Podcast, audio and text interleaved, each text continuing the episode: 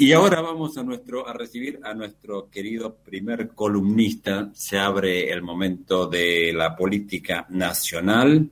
Está con nosotros el doctor Hernán Campos, a quien le damos la bienvenida. Muy buenos días, Hernán. ¿Cómo estás? Buen día, Hernán. Bienvenido. Buenos días, Sergio. Buenos días, María Julia, y a todos los oyentes de Radio Universidad. Es un, es un placer compartir con ustedes este, este día y, y teniendo en cuenta que avanza muy rápido el proceso de, vacunación en, nuestro país, ya nos encontramos con ciudades o provincias que eh, han avanzado considerablemente. Fue noticia la provincia de Buenos Aires, en donde tienen ciudades donde ya se consideran que toda la población está eh, vacunada y esto es, es un hecho muy importante y que tiene impacto político en tanto que muestra la efectividad de, la, de las distintas políticas desplegadas en el territorio para, para, para, esta, para esta misión que es eh, preservar la salud de los argentinos y argentinas. También hay otro hecho que les quiero contar. Una, una cosita eh, con respecto a esto. Eh, hay información, declaraciones del intendente de Ojo de Agua, de tu ciudad, que em, se vacunó al 70% de la población de Villa Ojo de Agua. Más, me parece que hablan del 90% en Ojo de Agua. ¿eh? Sí, en, eh, ayer y hoy ya vacunaron no solamente a, a, personas sin factores de riesgo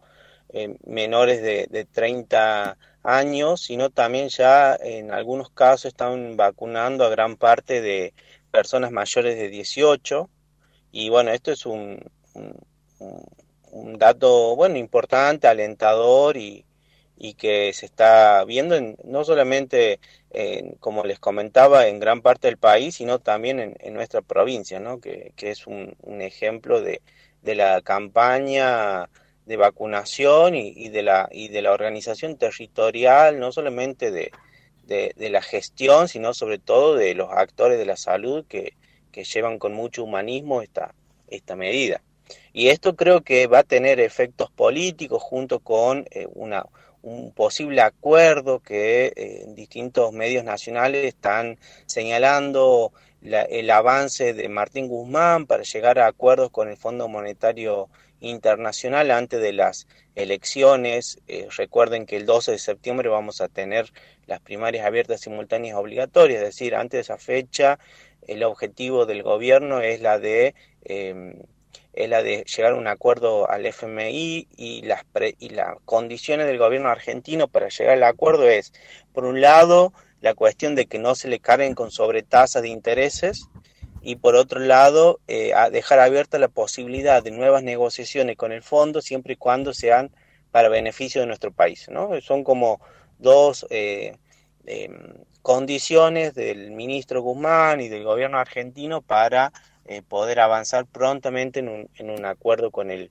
con el Fondo Monetario Internacional en un contexto, bueno, de crisis económica, de lo que dejó el macrismo y lo que dejó la pandemia, pero con algunos signos vinculados a cierta reactivación económica en, ese, en este contexto que le estoy diciendo muy, muy difícil para, para el país. Ahora, con respecto a, a cómo se está armando el escenario electoral eh, para las PASO, creo que lo, lo más interesante es lo que está pasando en la oposición al gobierno nacional, que es en el espacio de Junto por el Cambio, en donde Bullrich se bajó de las pretensiones para eh, candidatearse en la ciudad de Buenos Aires. Esto eh, da lugar al, a la conducción política del arretismo y de María eh, Eugenia Vidal, que aparecerían como los que van a fijar los principales candidatos.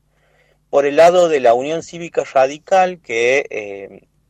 se, se, presentará Manes, Facundo Manes, el que está vinculado al coaching y a las neurociencias, que aparecería como el, la, cara eh, vinculada, extrapartidaria, que es, le daría vitalidad a la Unión Cívica Radical dentro de Juntos por el Cambio, por supuesto, y eh, Mauricio Macri eh, con ciertos problemas en las justicias y, cada vez más complicado con causas judiciales, eh, planteó como un escenario de dejar lugar al arretismo y un poco soltarle la mano a, Patricia Bullrich y a su objetivo de, conducir el, espacio de, Junto por el Cambio. Ahora, eh, como antes les decía en otras columnas, bueno, se podría pensar en, que Junto por el Cambio hay halcones y palomas, pero en realidad no, no deben ser pensados esos halcones y esas palomas como eh, algo irresoluble o, que es uno u otro, sino creo que hay que entender también la política como eh, dos, dos, formas eh, que contribuyen a un mismo proyecto político que en este caso y claramente junto por el cambio representa ¿no? una forma de, de derecha eh, que eh, está dispuesta a dar la disputa electoral y que eh, va comprendiendo, identificando nuevos sujetos. Y, esto aquí me parece muy interesante y está muy bueno que lo pensemos la cuestión generacionales, ¿no? ¿Qué es lo que a nosotros como ciudadanos nos moviliza o nos representa? Y vemos que la cuestión generacional es una cuestión muy interesante y que Cristina un poco lo, lo, dijo en su discurso cuando lo mencionó al cantante, al trapero elegante, ¿no?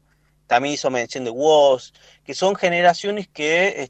están atravesados por cierto descontento y, sospechan sobre los horizontes futuros, esto que eh, otras generaciones como la mía o como por ejemplo, no sé, la de Sergio, que creemos en, en, el, en, un horizonte de realizaciones vinculado al, al, protagonismo del Estado, estamos atravesados por la cultura de la, del trabajo formal. Y ahora los pibes, los centenios están atravesados por eh, muchas contradicciones vinculados a la informalidad del trabajo, a, a ni siquiera poder garantizar con estudio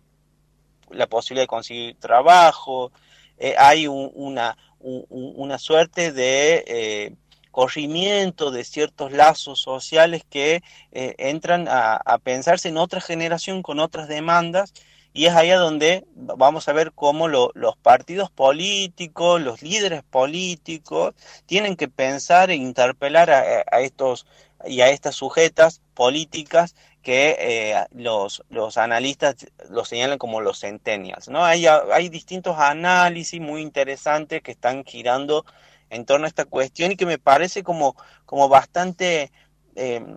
eh, positivo tratar de, analizarlo en, en, estos sentidos. Hernán, me, gustaría hacerte una pregunta. ¿cómo, ¿Cómo estás observando? ¿Cuál es tu impresión sobre el movimiento de la Unión Cívica Radical dentro de Cambiemos con vistas a las, a las legislativas. ¿Cómo, ¿Cómo estás observando la, pongámosle, estrategia interna a Cambiemos de la Unión Cívica Radical? Bueno, el, Alfonsín, el, embajador en, España, que actualmente está dentro del, del espacio de, del presidente Alberto Fernández, fue crítico esta semana de él o cómo está jugando la Unión Cívica Radical, que dijo que la Unión Cívica Radical siempre fue un partido centenario que defendió sus ideas sin importar si ganaba o perdía una elección y que esta Unión Cívica Radical aparece como defendiendo los proyectos de Mauricio Macri con el objetivo de volver a ganar una elección, ya sea esta intermedia o las elecciones nacionales de presidenciales de aquí a dos años. Claramente la Unión Cívica Radical está en un momento en que eh, considera que dentro de la coalición de Junto por el Cambio debería tener mayores lugares y mayores posiciones expectantes tanto en la disputa legislativa como en las disputas ejecutivas y así vemos como actores como Lustó en la ciudad de Buenos Aires o como eh, Manes aparecen como, como como, actores que van a, ser protagonistas, en, un contexto también de muchas disputas dentro del, del, de los espacios del, radicalismo, ¿no? Y, entender que eh, en, en, la política nacional cada vez es más difícil de dar una sola lectura, porque si lo que ha pasado del 83 en adelante en toda la política nacional es la territorialización, le llaman los especialistas, o la provincialización de la política, es decir, cada vez los actores provinciales tienen un, papel autónomo y, y, a partir de acuerdos donde se, donde se delinean algunas algunas decisiones nacionales. Eh, a pesar de todo esto, eh, creo que la Unión Cívica Radical eh, entiende que va a seguir dentro del espacio junto por el cambio. El objetivo son ganar esta y la elección de aquí a dos años y eh, la Unión Cívica Radical pues va a seguir con el proyecto neoliberal del, PRO y creo que junto por el cambio es la, es la, la alianza electoral y política eh, de la oposición más importante de, estos últimos tiempos, ¿no? Claramente aparece como como una, una alianza de derecha consolidada y que eh, vamos a ver qué, qué sucede en, en estas elecciones.